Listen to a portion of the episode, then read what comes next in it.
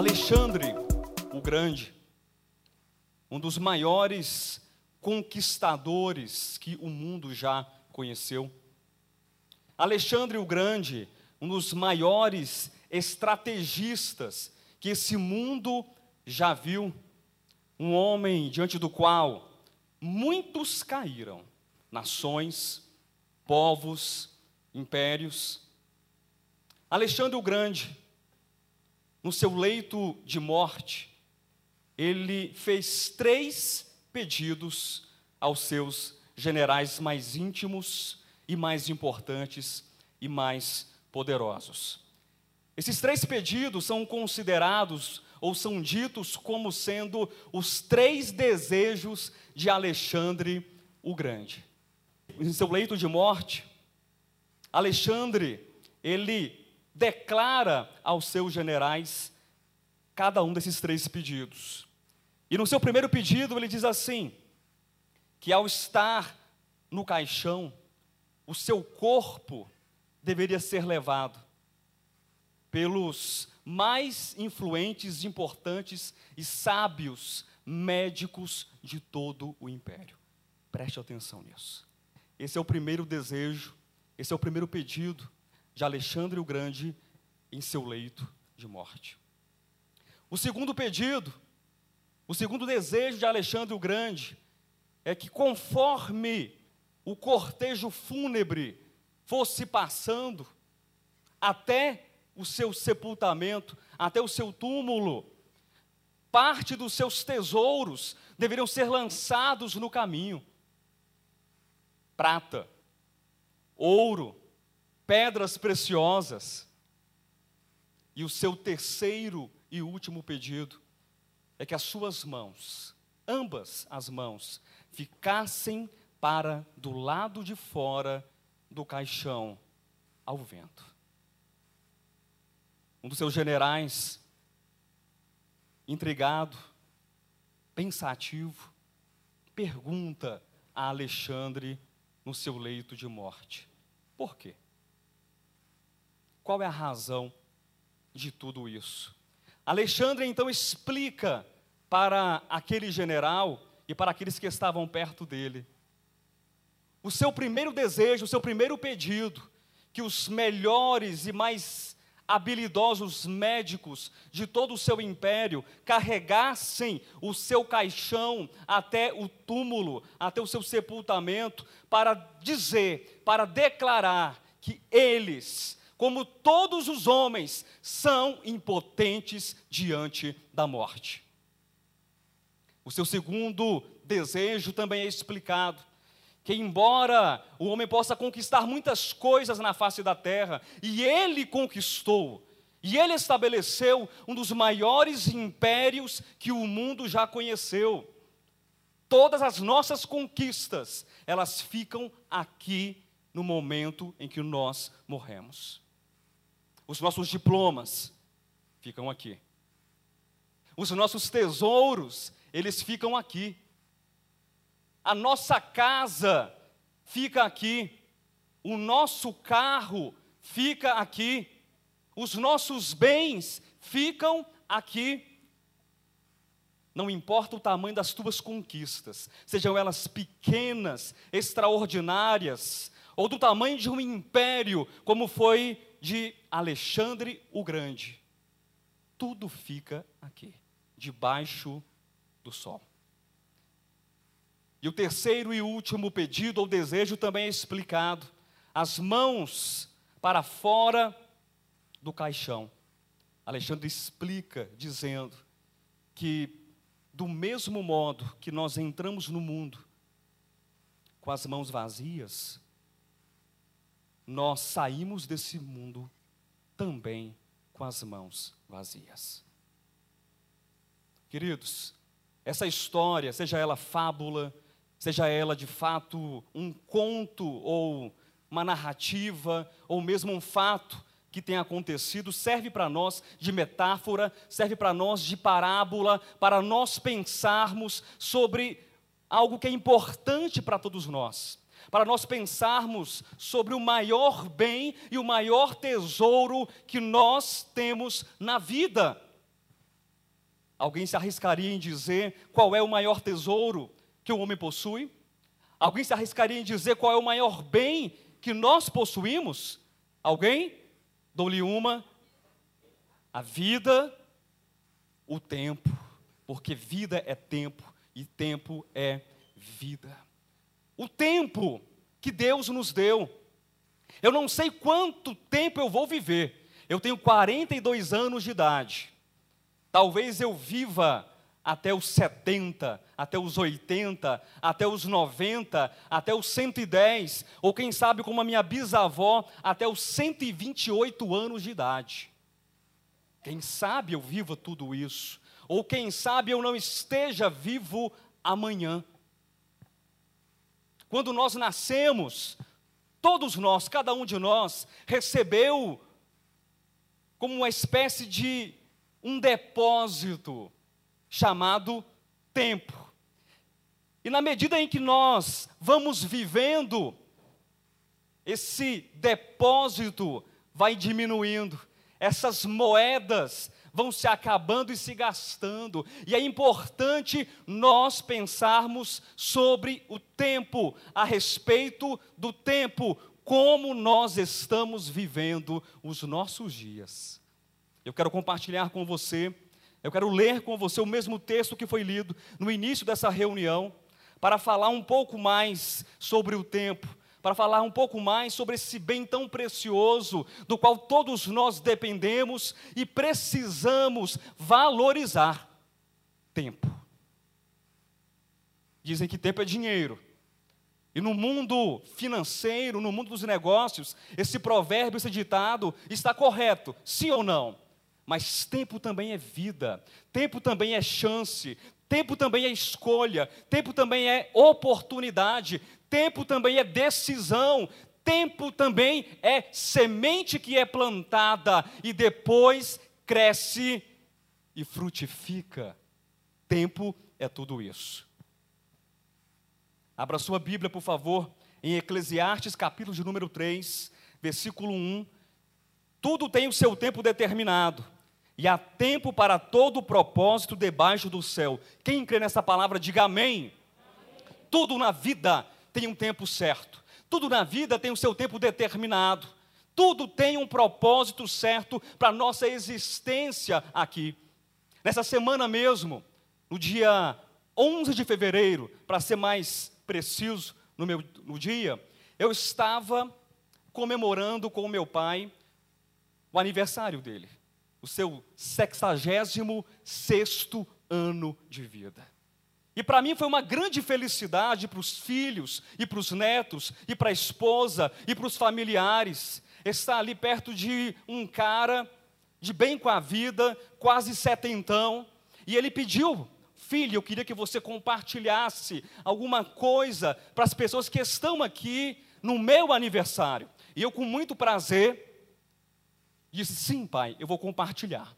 E eu vou compartilhar um dos textos que eu mais gosto de compartilhar em aniversários. Seja no aniversário de um ano de idade, de dois anos de idade, de três anos de idade, ou de 66 anos de idade, ou de 90 anos de idade. Eu compartilhei o Salmo 90, versículo 12 a oração extraordinária e fabulosa, ou parte da oração de Moisés, um homem que caminhou com Deus, que conheceu Deus, que conheceu o coração de Deus, e nessa oração Moisés diz a seguinte coisa: ele pede, ensina-nos a contar os nossos dias, para que alcancemos corações sábios. E eu disse para o meu pai: com seus 66 anos de idade, eu disse para aquelas pessoas que estavam ali, eu falei, pai, o maior e melhor tesouro que nós temos é o tempo.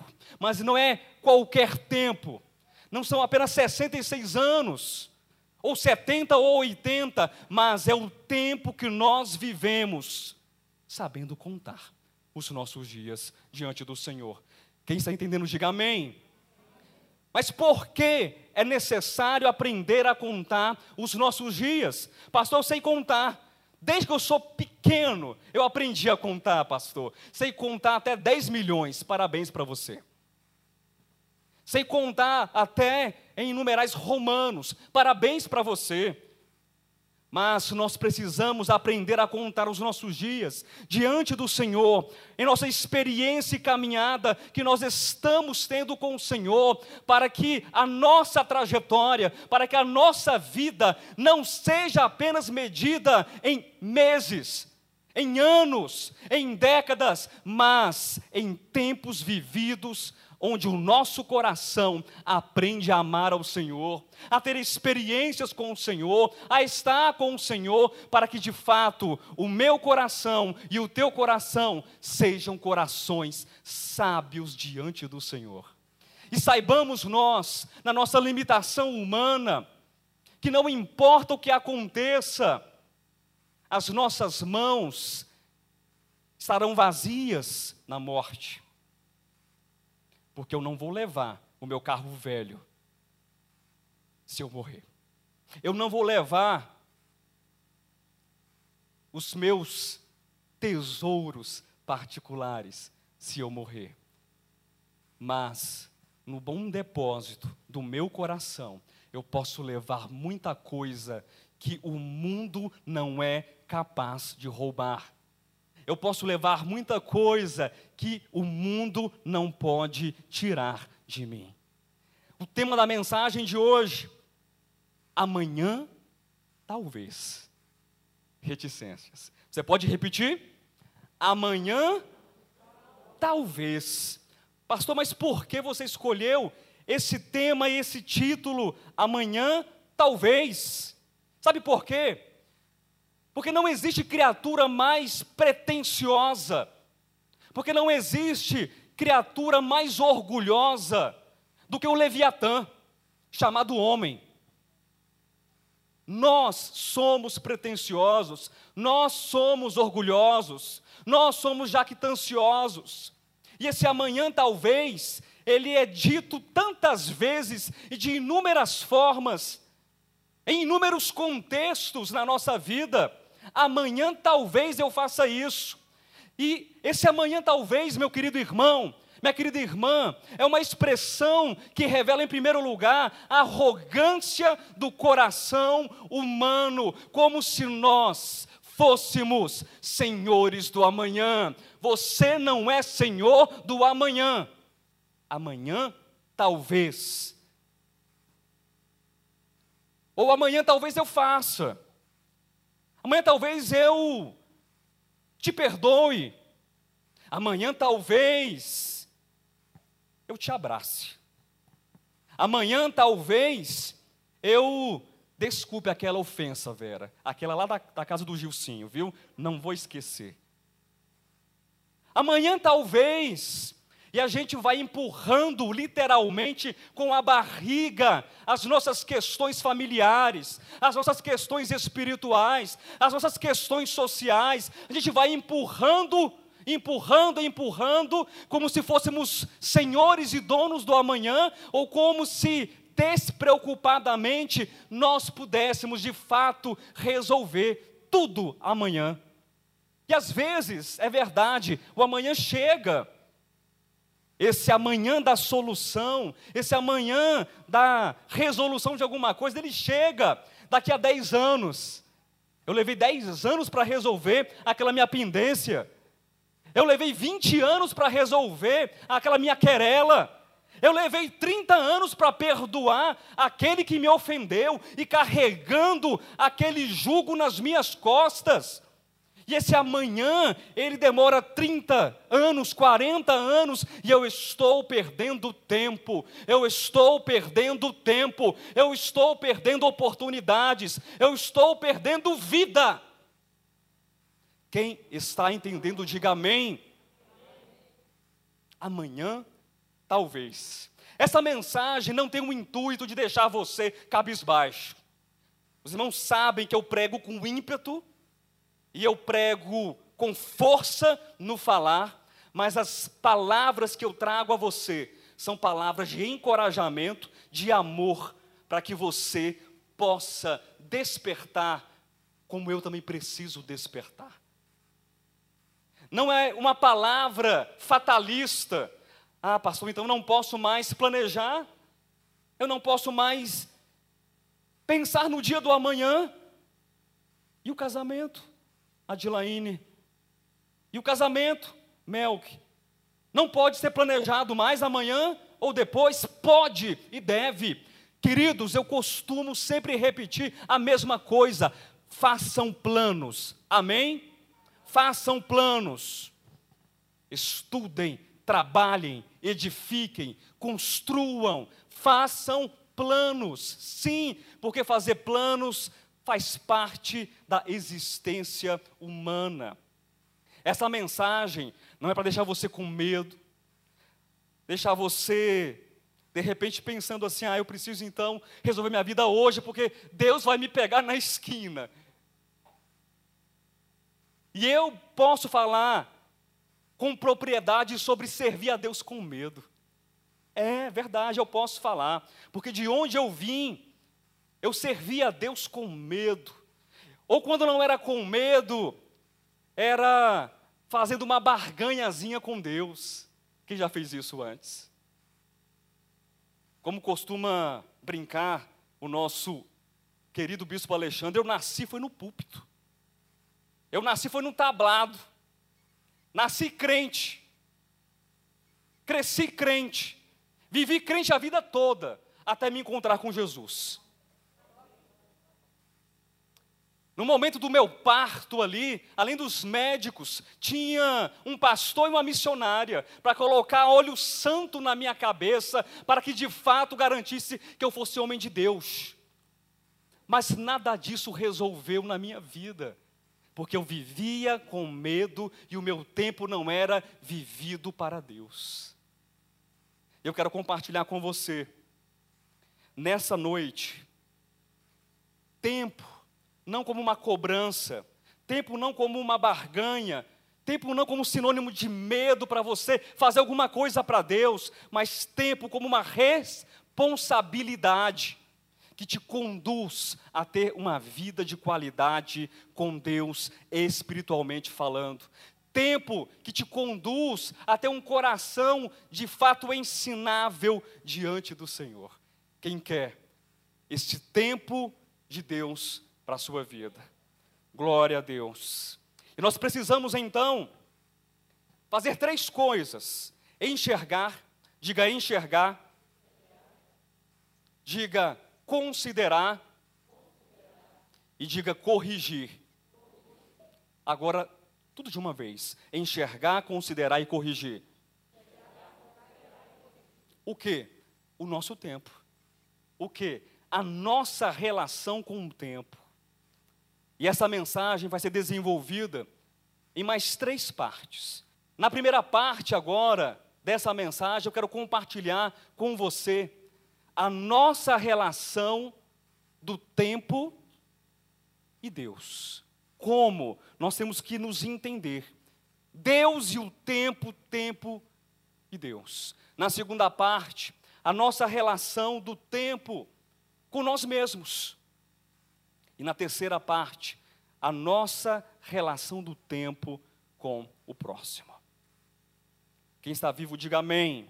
amém. Glória a Deus. Abra sua Bíblia, por favor. Eu separei alguns textos. E vocês sabem que eu gosto muito de ler os textos. Segunda de Paulo a Timóteo, capítulo de número 1, do versículo 13 até o versículo 14. O que, que, diz o texto? 2 Timóteo, capítulo 1, versículos 13 e 14. Mantenha o padrão das sãs palavras que de mim ouviste, com fé e com amor que está em Cristo Jesus. Guarda o bom depósito mediante o Espírito Santo que habita em vós. Uma primeira verdade que nós temos que aprender: nós devemos guardar um bom depósito, um bom tesouro. Não se estabelece relacionamento com Deus em um tempo favorável, em um tempo em que nós possamos desenvolver uma consciência cristã iluminada, uma consciência que se amplia, uma consciência que se desenvolve para Deus, se nós não guardarmos o nosso bom depósito, o nosso bom tesouro. em Deus, em Cristo Jesus. Tem muita gente que está perdendo tempo, achando que precisa fazer coisas para Deus. De onde eu vim, eu tinha que fazer coisas para Deus. Eu morria de medo de, faz, de não fazer as coisas certas, porque se Deus não se agradasse de mim, ai, filho do homem, eu te pego na esquina. E como eu disse a vocês, eu nasci em um lar cristão, eu nasci crente. E eu temia a Deus, ou servia a Deus, ou tinha tempo com Deus, por medo. Existem algumas coisas que todo filho de crente está acostumado a fazer desde pequenininho. Eu, desde pequeno, estava acostumado a fazer, desde novinho. Eu recebi um bico, uma chupeta e uma Bíblia, assim que eu nasci. Eu ia para a consagração com a minha mãe, com meu pai. Eu ia também para retiro. Quem conhece retiro aqui? O pessoal das antigas. É, vocês conhecem, retiro. Sete dias no óleo. Sete dias no Espírito de Jeová. E também ia, desde menino, desde pequeno, para sepultamento. E naqueles sepultamentos, ou nos cultos evangelísticos. Quem aqui já frequentou culto evangelístico? O pastor, ao som dos órgãos, ele geralmente cantava. Ao fim da. Minha voz é desafinada mesmo, mas me ajuda aí. O labor desta vida. E aí? Quando a morte ao teu lado chegar. E aí?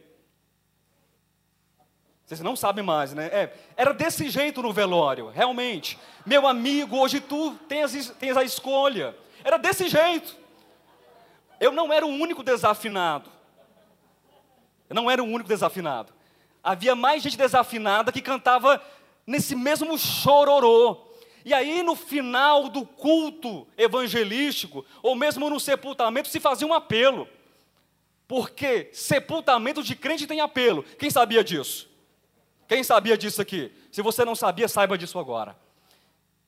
Amanhã pode ser muito tarde para a tua vida. Você não sabe do dia do amanhã. E a gente vai criando um medo, uma angústia, um nervoso, uma dor de barriga. E a gente vai fazer o quê? Vai aceitar Jesus Cristo. Porque eu tenho que aceitar Jesus Cristo.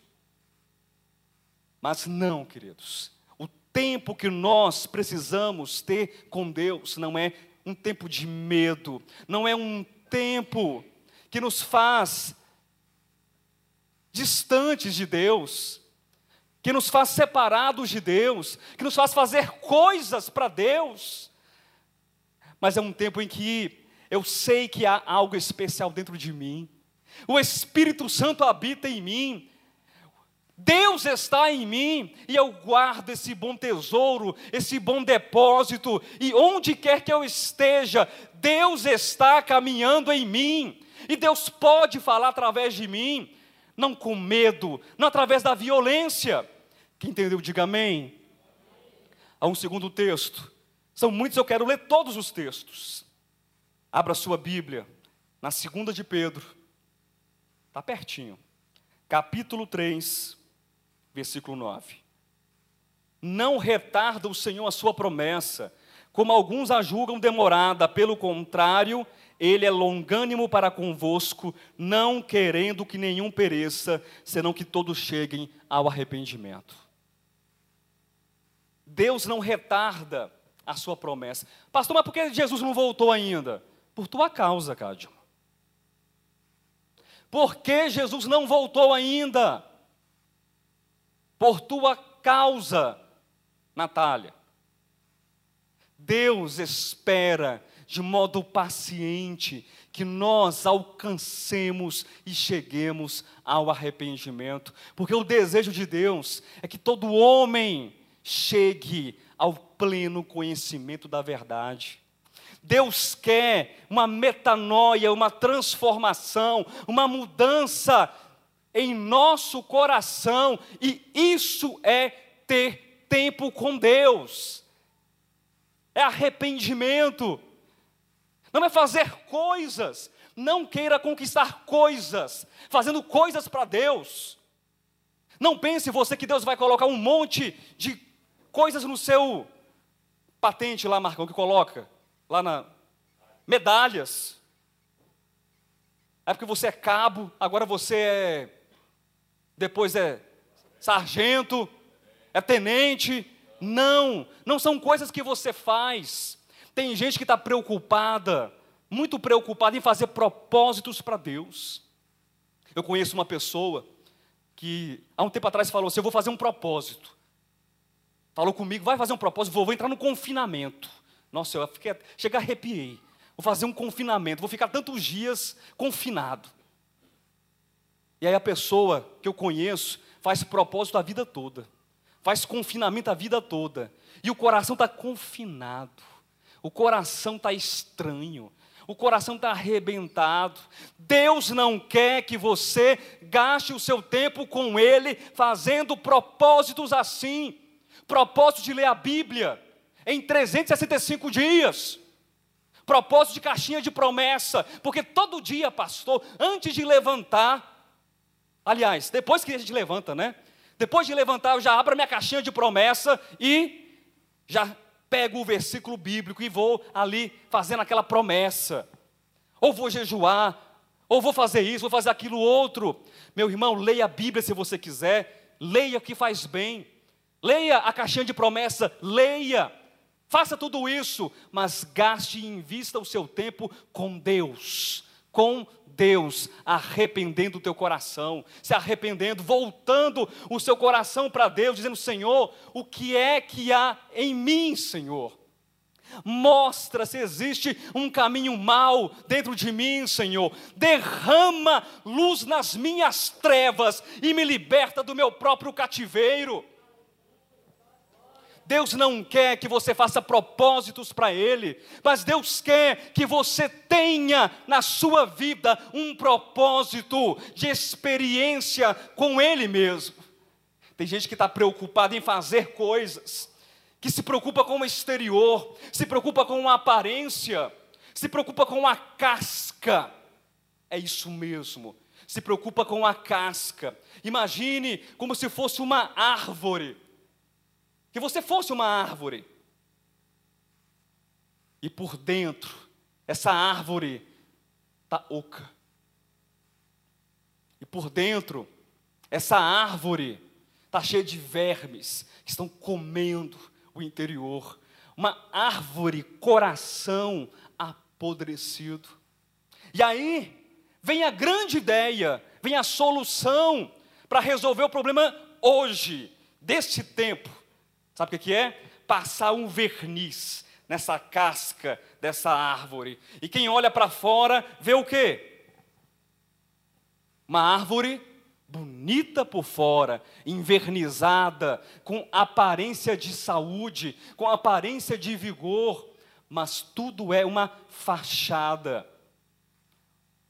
Tempo que Deus convida para que nós tenhamos com Ele de atitude, de reação, de comunhão, é um tempo em que nós não nos preocupemos em passar verniz na casca da nossa árvore, em que nós não nos preocupemos nesse tempo em passar verniz do lado de fora do nosso coração ou do nosso corpo, mas é um tempo de comunhão com Deus em que nós assumimos a responsabilidade desse tempo, sabendo que o que nos interessa não é o verniz da verdade, mas é a verdade como essência e como seiva para sustentar essa árvore e lhe trazer vitalidade.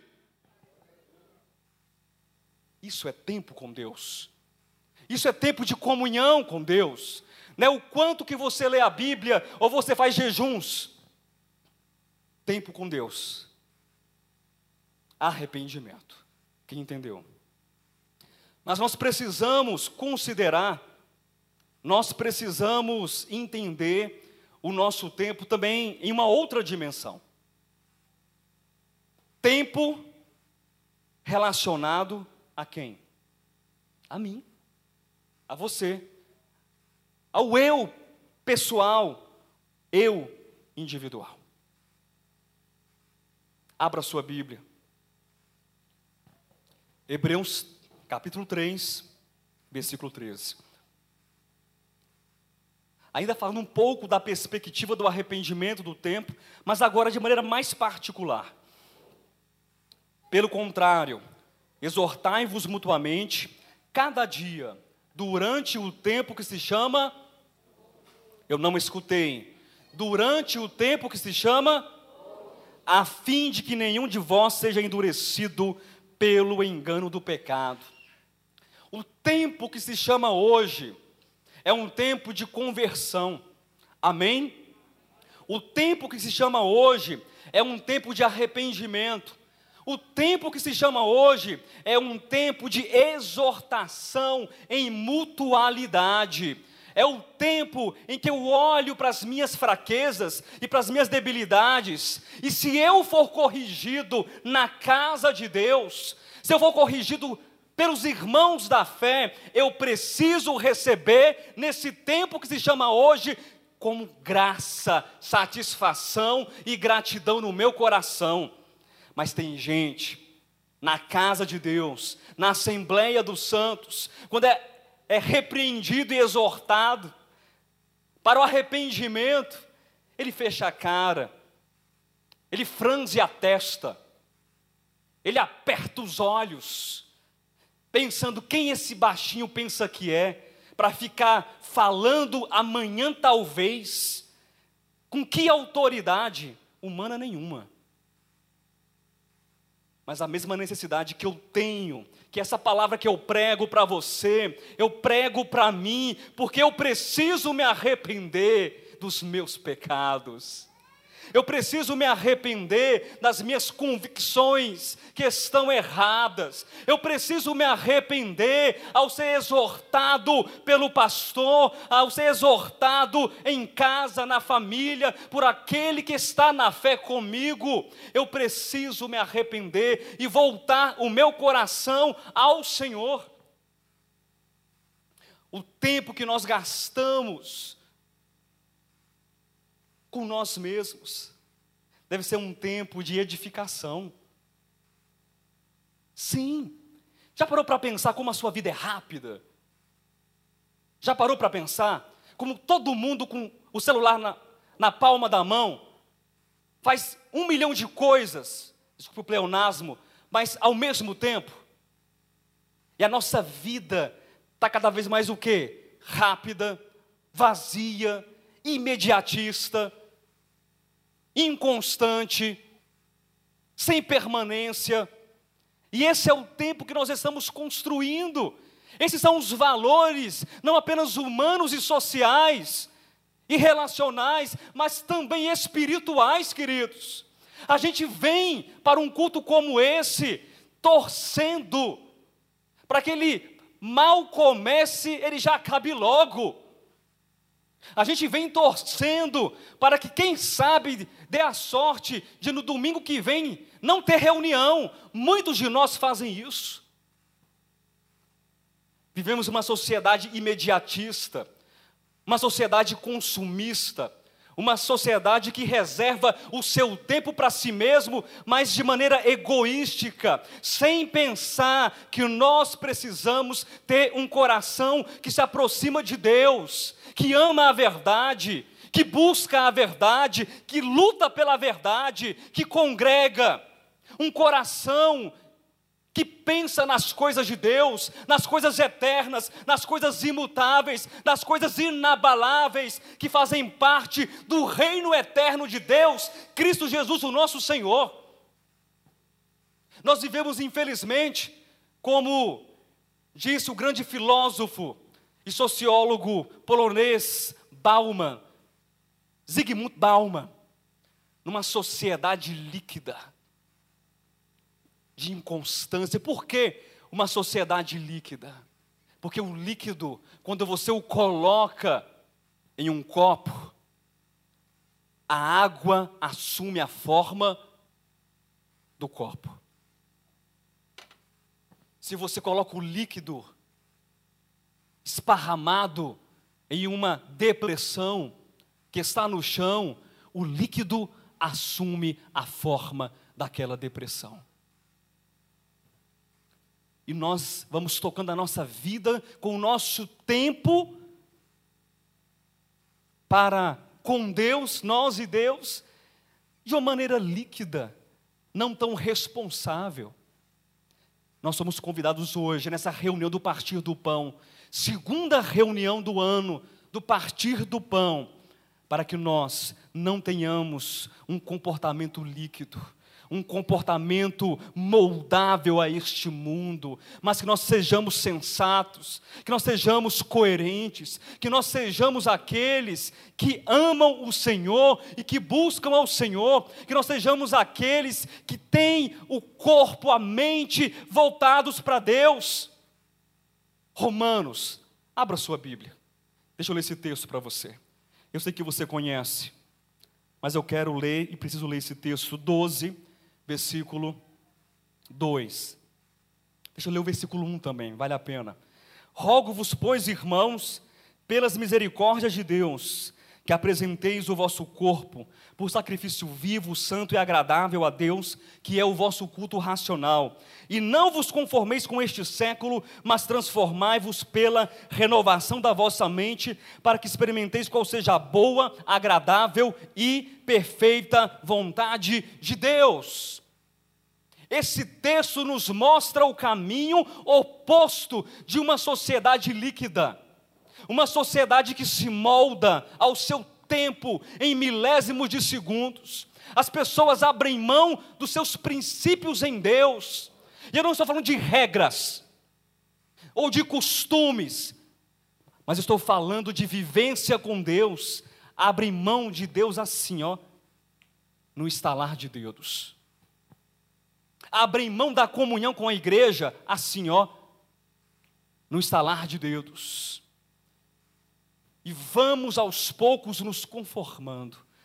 Mas a advertência do apóstolo Paulo, que é também um encorajamento para experimentarmos a boa, agradável e perfeita vontade de Deus, é que nós tenhamos um culto racional. Sabe o que é um culto racional, meu querido? É um culto que é vivido na ausência do medo. É um culto que é vivido com a mente completamente consciente de onde ela está, o que ela está fazendo e para onde ela está indo. Um culto racional é um culto vivido no espírito, na liberdade de vida. É um culto em que nós somos preenchidos cada vez mais por Deus e nós somos tomados e nós somos tomados e enchidos por Deus. Isso é um culto racional. Um culto, uma experiência, uma vida em que nós, não num comportamento de liquidez, de uma sociedade líquida e inconstante, nós bradamos e falamos que nós não vamos nos conformar a este século, mas nós teremos uma mente transformada e conformada ao próprio Cristo. Transformai-vos, pois, pela renovação. É um processo de cura, é um processo de libertação, é um processo de revelação, é um processo de transformação interior que não se preocupa com amarras, que não se preocupa com as cascas, que não se preocupa com um verniz da sociedade ou da religião, mas é um processo que faz com que Cristo vá aumentando e crescendo de dentro para fora, até que um dia o nosso próprio corpo revelará a própria expressão do Deus encarnado em cada um de nós e manifesto. Isso é ter tempo com Deus. Quem está entendendo, diga amém. Essa sociedade imediatista é uma sociedade que não se preocupa com o tempo, não se preocupa com o crescimento. Eu estava vindo para cá com a minha esposa, e a gente batendo papo no carro, papo informal, descontraído, e ela falando de uma pessoa, de uma amiga nossa em comum, que os professores, escute, isso tem relação. os professores da escola, dos filhos dessa amiga, diziam assim para os meninos, para as crianças: traga latinha, latinha, sabe latinha de Coca-Cola? Latinha de Guaraná, Quat, latinha de água com gás, latinha de alumínio. Traga latinha. Para quê, professora? Para ganhar ponto.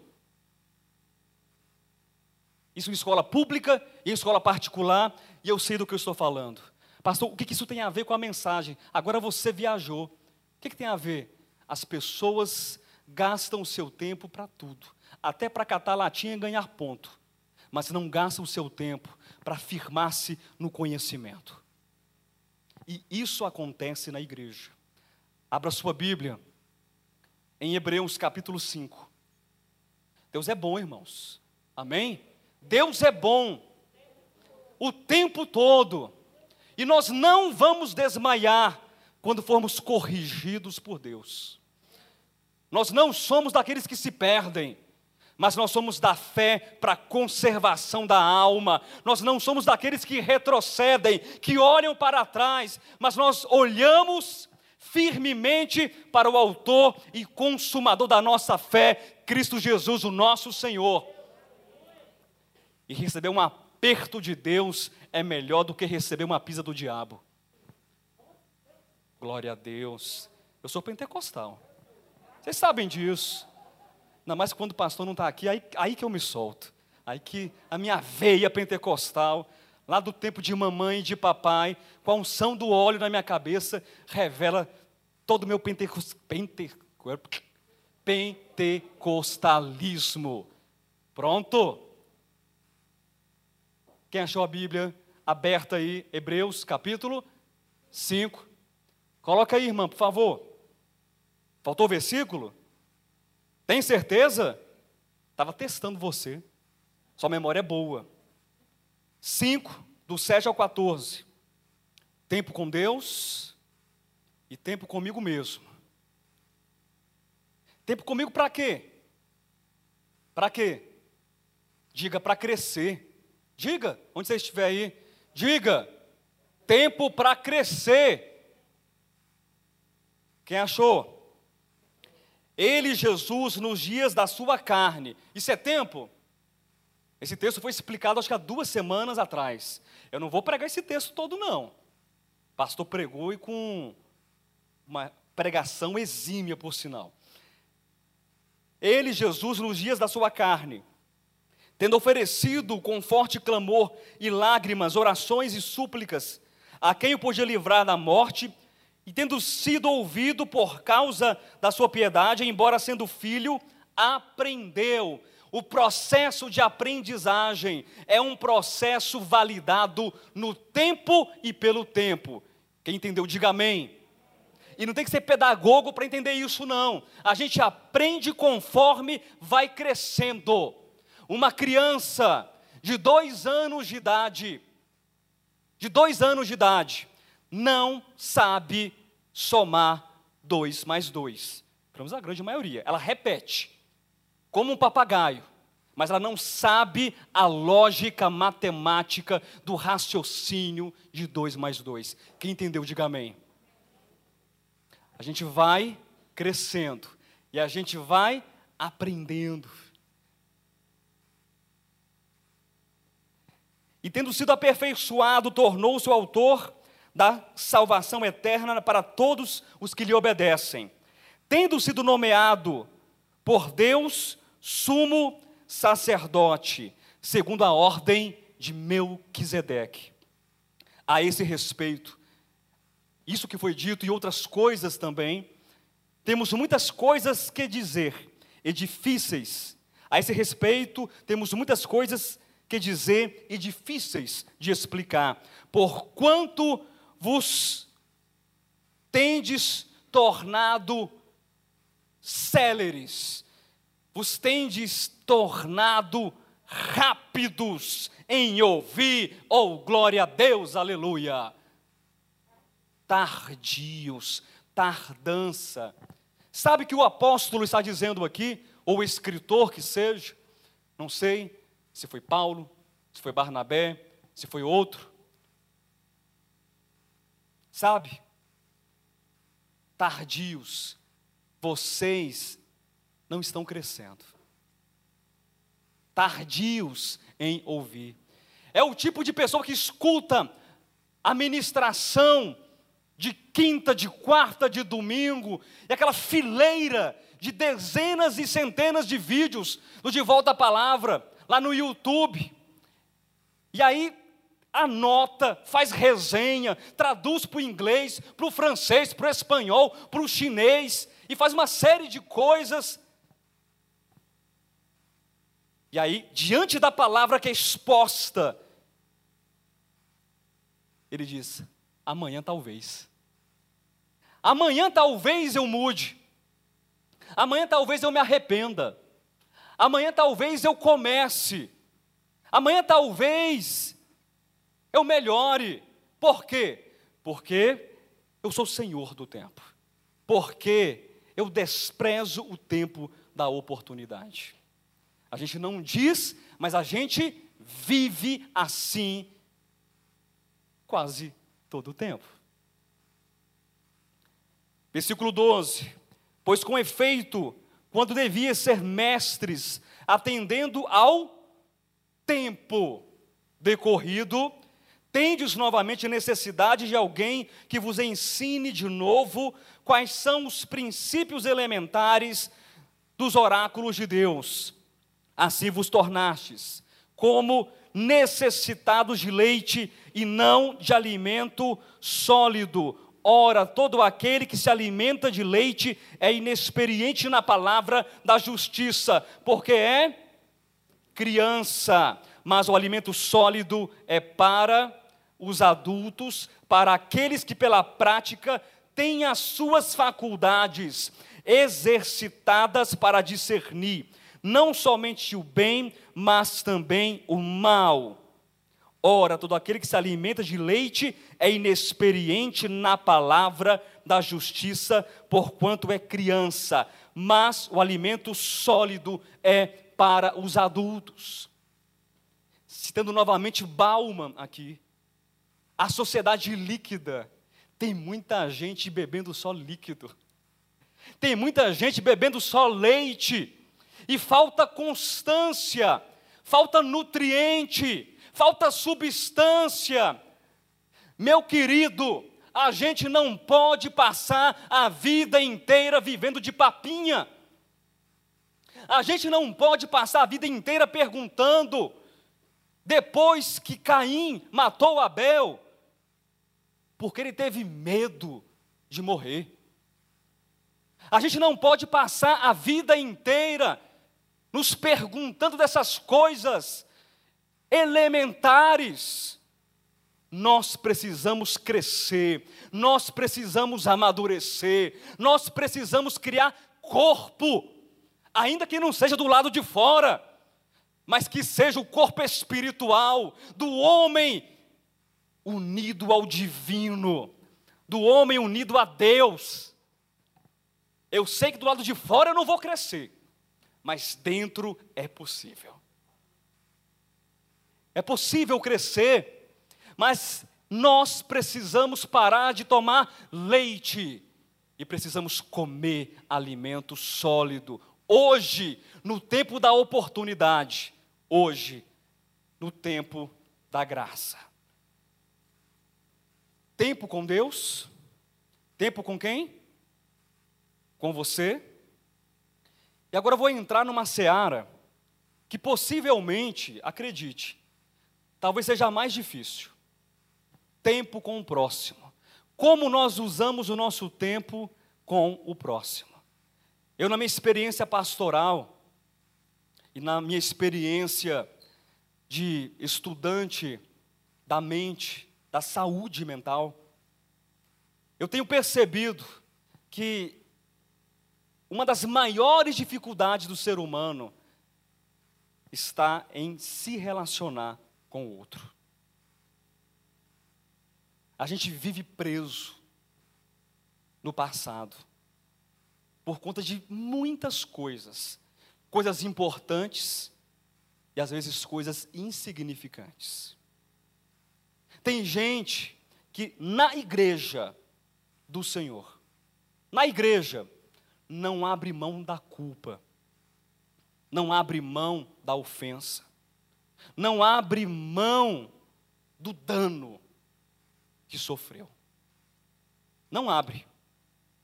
E isso faz com que haja perda de tempo. Vai esvaziando, vai acabando o vigor. Queridos, nós não podemos ficar presos no nosso passado, na culpa, na dor, na mágoa, na incredulidade, na dor, no sofrimento, naquilo que me fizeram, no pisão no pé, na palavra grosseira, na falta de cumprimento, na falta de abraço. Nós não podemos ficar presos nessas coisas. Quem está ao seu lado é mais importante do que a mágoa. Quem está ao seu lado é mais importante do que a culpa. Quem está ao seu lado é mais importante do que a traição. Quem está ao seu lado é mais importante para Deus e para você. E a gente vai perdendo tempo com o próximo por não valorizar as oportunidades. Amanhã, talvez. Amanhã, talvez eu faça. Amanhã, talvez eu perdoe. Amanhã, talvez eu chegue lá. Amanhã, talvez eu abrace. Amanhã, talvez eu reconsidere.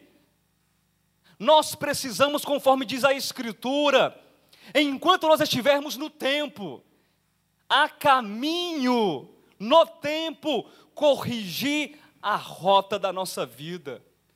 Se há alguma coisa entre você e teu irmão, se há alguma coisa entre você e o teu próximo, corrija.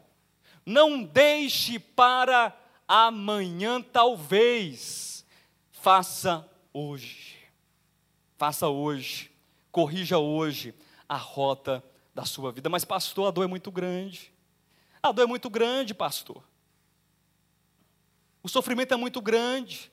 A palavra, a ofensa, está lá, lá atrás no meu passado. E eu não consigo abrir mão. Eu não consigo abrir mão, fui muito humilhado. Eu fui muito perseguido. Eu fui muito escarnecido. E você vai carregar isso para a vida toda? Quer dizer que o teu próximo é sinônimo de escarnecimento? O teu próximo é sinônimo de culpa? O teu próximo é sinônimo de dor? Ou o teu próximo é o sinônimo e a revelação da imagem de Deus?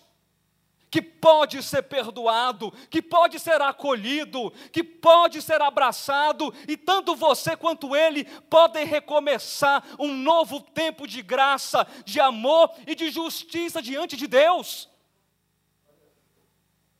Eu me recordo agora e anotei uma frase maravilhosa nessa igreja aqui, é muito legal. A gente cita vários pensadores. Há um tempo atrás foi citado Machado de Assis, já citamos algumas vezes Rubem Alves, e eu quero citar hoje para você uma frase de um camarada extraordinário,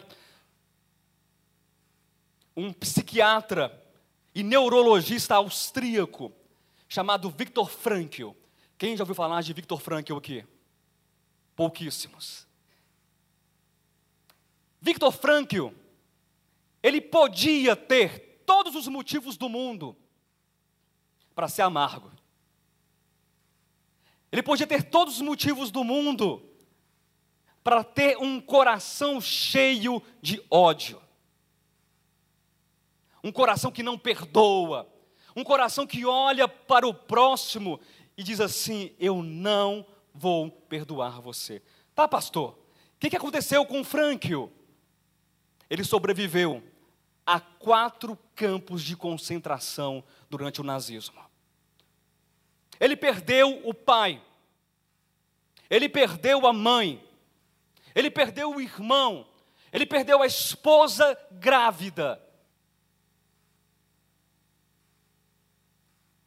Depois de ser liberto, escreveu uma obra-prima de tantos outros livros. Ele escreveu um livro fabuloso chamado Em Busca de Sentido em nove dias consecutivos. depois que ele saiu do último campo de concentração. E uma das frases de Frankl a respeito do passado, da dor, da culpa, da mágoa, da violência, da escravidão, da tortura, é a seguinte frase, abre aspas: O homem é filho do seu passado. Quem está ouvindo, diga amém. O homem é filho do seu passado, mas não o seu escravo, e é o pai do seu futuro. Quem entendeu? Nós somos, sim, de fato, em grande parte e medida, tanto do ponto de vista biológico, como também do, do ponto de vista psicológico e emocional, é uma carga hereditária. Nós somos o produto e o fruto do nosso passado. Mas nós não somos escravos dos nossos traumas. Nós não somos escravos das nossas traições, nós não somos escravos das nossas angústias, nós não somos escravos de ninguém, nem de nós mesmos, porque fomos libertos em Cristo Jesus para vivermos em novidade de vida. E nós podemos produzir um tempo de construção de vida de frescor, de abundância, de libertação e de liberdade com Deus e apontando para o futuro e dizendo que o meu hoje será o tempo da oportunidade da correção e dizendo que o meu hoje será um tempo de arrependimento, que o meu hoje será um tempo de perdão, de graça e de misericórdia, e o meu hoje será então, por antecipação, algo que produzirá um futuro melhor. E todos nós seremos pais e mães de um futuro diferente. Não mais amarrado às nossas dores, não mais amarrado às nossas angústias e violências. Querido, tira o peso dos teus ombros. Tira. Pastor, você está falando para mim? Sim, estou falando para você. Você não conhece a minha vida, mas é para você e é para mim. Posso ler um texto? Abra sua Bíblia. Agora eu vou falar. 1 de João, capítulo 4, do versículo 16 até o versículo 21. Nós estamos hoje numa reunião de quê? Reunião do partir do pão. Sim ou não? Fazemos isso uma vez a cada mês. O texto que nós costumeiramente lemos do apóstolo Paulo fala sobre discernir o corpo de Cristo. Conhece esse texto? Pois é. Há muitos na igreja que não discernem o corpo, não discernem o membro do corpo e o tratam com como eu posso dizer? Me ajude uma palavra indiferença tratam com desdém. Vamos me ajudar? Tratam o irmão, o próximo, com que mais? Indiferença, desdém, desprezo, antipatia, inimizade, soberba, com preconceito. Infelizmente, o mundo é assim. Mas nós precisamos ter um coração de discernimento. O nosso tempo para com o próximo deve ser um coração de discernimento.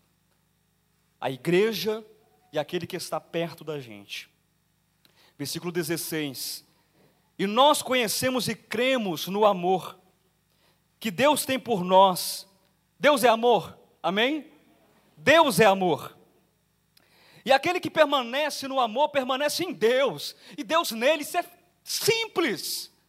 Deus é amor, e quem permanece no amor, permanece em Deus. E quem permanece em Deus, permanece no amor. Meu irmão, você não precisa fazer curso de exegese bíblica para entender isso aqui. Ah, pastor, vou fazer um curso de grego para entender. Não precisa. Deus é amor, permaneça em Deus e você vai estar permanecendo no amor. Mas tem mais o texto.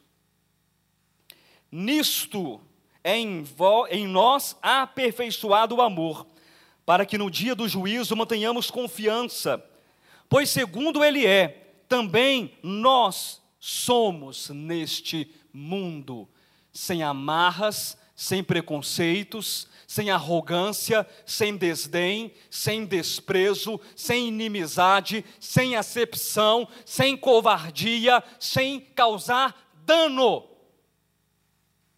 No amor não existe medo.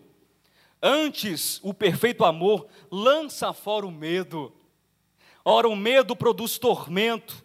Logo, aquele que teme não é aperfeiçoado no amor. Você não é escravo do teu passado, mas você pode ser o pai do teu futuro. Nós amamos porque ele nos amou primeiro. Se alguém disser amo a Deus, isso é forte. Segura aí para você não cair da cadeira. Se alguém disser amo a Deus e odiar a seu irmão, é mentiroso. Pois aquele que não ama a seu irmão, a quem vê, não pode amar a Deus, a quem não vê. Ora, temos da parte dele este mandamento: que aquele que ama a Deus, ame também a seu irmão. Isso é discernir. É discernir quem está perto de você, sem se preocupar se aquele que está perto de você é orelha ou nariz no corpo de Cristo, se ele é boca, se ele é dedo mindinho, se ele é sobrancelha, se ele é cílio, se ele é baço, se ele é fígado, mas ele é membro, faz parte do corpo de Cristo, e você precisa dele, e ele precisa de você. E aquele que não é membro do corpo de Cristo também carece do teu amor, do teu favor, do teu abraço, do teu perdão e da tua misericórdia, porque nós somos assim como Deus é. E assim nós investimos o nosso tempo, queridos.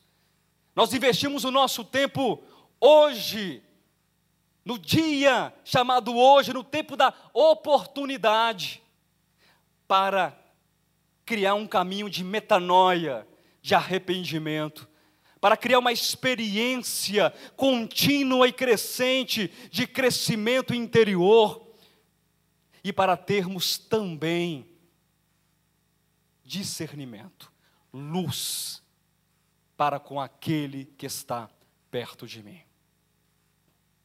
Eu vou encerrar a mensagem de hoje. Eu citei Frank hoje, eu citei Bauman, eu citei algo de Alexandre o Grande, e até citei a Bíblia. Mas eu quero acabar essa ministração e não torço o nariz viu? Receba essa citação que vai ser colocada agora em amor. Receba em um espírito brando e aceso em Deus. Um dos pensamentos que eu mais gosto. Só existem dois dias no ano que nada pode ser feito. Um se chama ontem e o outro se chama amanhã. Você não pode fazer nada ontem, porque passou, e o amanhã, você pode? Porque não veio. Portanto, hoje, diga para si mesmo: hoje, hoje é o dia certo para amar, acreditar, fazer e principalmente viver. Dalai Lama. Aplauda Jesus.